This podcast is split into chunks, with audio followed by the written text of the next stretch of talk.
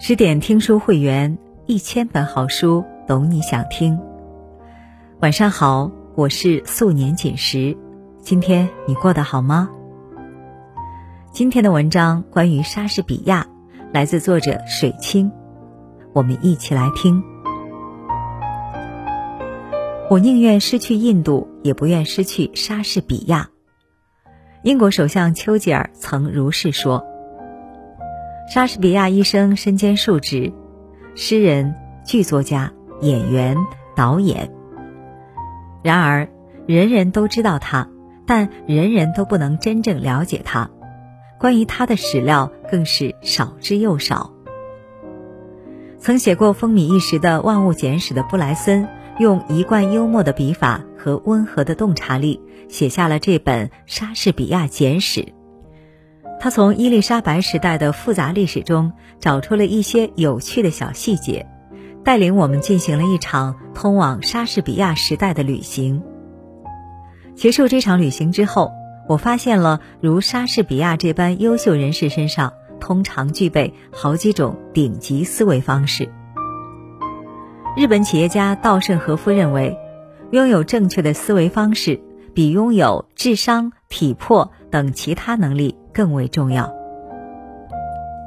为什么自己明明很努力，却还是屡遭失败？为什么有的人看上去不聪明，却似乎总能轻而易举获得成功？我们或许可以通过《莎士比亚简史》这本书来学会处理事情的逻辑和方法，从而跳出困境。第一，整合思维，把吸收到的信息整合起来。化为己用。一五六四年，莎士比亚出生在瘟疫、结核病、天花肆虐蔓延、现有人口数量也难以维持的时代。那一年，英格兰近三分之二的新生儿都死了。幸存下来的小莎士比亚喜欢在城市中漫游，那里有古老的圣保罗大教堂。广场上满是终于能够进入寻常百姓家的印刷书籍。当时，人们的生活都受到了严苛的法律约束，连人们穿的衣服和吃的食物都受到了管控。莎士比亚的父亲就曾因在街上留下一堆粪便而被罚款一先令。莎士比亚带着灵感和天赋。沉浸在充满了烟火气的16世纪的英国，这一大堆原始素材都在等待着未来的剧作家去吸收创造。彼时的英国暗波汹涌，在内伊丽莎白执掌着大权，然而她遭到数任教皇的攻击，他们将她逐出教会，并公然放话要暗杀她。在外。英国人只用了三个星期时间，就重创了西班牙无敌舰队。莎士比亚把青少年时期的所见所闻吸收整合进了自己的剧本创作中。莎士比亚有四分之一的剧作都围绕着皇室继承问题而展开。在历史剧中，他也多次以英格兰击败西班牙无敌舰队的史实为重要素材。生活中，我们常常能遇见一些人，他们不仅能侃侃而谈，也能把自己的工作和生活安排得井井有条。通常，他们都具备了整合思维。具备整合思维的人，时时刻刻张开着毛孔，吸收着外部信息。他们善于从吸收的信息中提取出对自己有用的信息，并整合成属于自己的东西。整合思维分为两个层面，一个是积累，一个是整合。我们只要掌握这两个层面，并且学以致用，必定能在生活和工作中发挥出巨大的效应。第二，瓦拉赫效应，善于经营自己的长处。七岁时，莎士比亚进入当地一所文法学校学习，大量的阅读为其终其一生的写作。打下了良好的基础。十八岁时，莎士比亚与年长八岁的安妮·海瑟薇结婚，第二年生下了女儿。两年之后，一对龙凤胎出生。家庭责任在肩，莎士比亚便努力寻求事业上的成功。为了寻找更多机会，年轻的他离开家人，前往伦敦。那是戏剧的黄金时代，伦敦的剧院每天高朋满座，有时观众一场就高达三千人。与此同时，对表演素材和需求非常迫切，演员和剧作家有很多工作机会。一五九四年，莎士比亚显然已走上了成功之路。有一位贵族很欣赏他诗歌方面的才华，给了他很多赞助，提供了很多资源。然而，他最终还是离开了诗歌领域，完全回归剧院，开始潜心于剧本创作。众人感到不可思议，但是这正是莎士比亚擅长且愿意全情投入的世界。几十年间，他在这个擅长的领域里长袖善舞。创作出大量闪耀世界的作品，获得了世俗的成功，也实现了自身生命价值的圆满。曾有一个名叫瓦拉赫的人，他用功于文学和油画，但都被老师批为过分拘泥和笨拙。在化学老师的建议下，他开始学化学。谁料他的智慧火花一下被点燃了。并最终成了诺贝尔化学奖的得主。瓦拉赫效应告诉我们，一个人成功的诀窍在于经营自己的长处，找到自己的长处，并且用热情去投入，如此我们的人生才会不断增值。第三，木桶定律，克服人性短板，避开城市暗礁。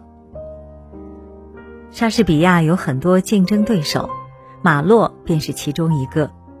他虽出身卑微，却靠着聪慧和奖学金上了剑桥，因此地位颇高。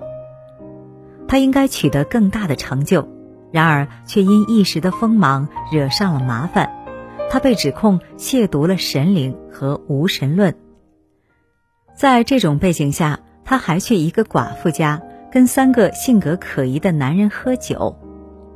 期间，他们因为账单发生口角，情绪不稳、有暴力倾向的马洛抓起一把匕首刺向旁人。那人夺过匕首，当场杀死了马洛。年仅二十九岁，正是创作状态极佳的年纪。也有人认为，马洛早在暗杀名单里，发生的口诀只是他们导演的一场戏。但无论如何，马洛是为自己容易动怒的脾气付出了生命的代价。很多人表示可惜，有作家断言，如果莎士比亚也死在那一年，我们如今会认为马洛是更伟大的剧作家。与锋芒毕露、情绪不稳定的马洛相比，莎士比亚的性格更为稳定和柔和。他避开了性格冲动的暗礁，克服了情绪化的人性短板，最终击败了一个又一个的竞争对手，走到了最后。自从潘多拉打开魔盒之后，人性的弱点就如影随形：贪婪、嫉妒、冲动。木桶定律认为，这些短处往往是限制我们能力的关键。一个木桶最终能装多少水？不是用最长的木板来衡量，它受到的是最短木板的限制。所以，要让木桶装更多的水，我们必须加长最短的那块木板，取长补短，从而摆脱人性弱点对我们的控制。第四，成长型思维，你怎样度过疫情，就怎样度过一生。一五九二年至一五九三年间。伦敦爆发了可怕的瘟疫，伦敦的剧院被正式下令关闭，而且此后的两年内都不得营业。莎士比亚是怎么自谋生路的？史料中查不到痕迹，但他回归以后，交出了一大串剧本，包括赫赫有名的《罗密欧与朱丽叶》《威尼斯商人》《理查德二世》。一六零三年至一六零四年。瘟疫再次降临，伦敦的剧院再次歇业。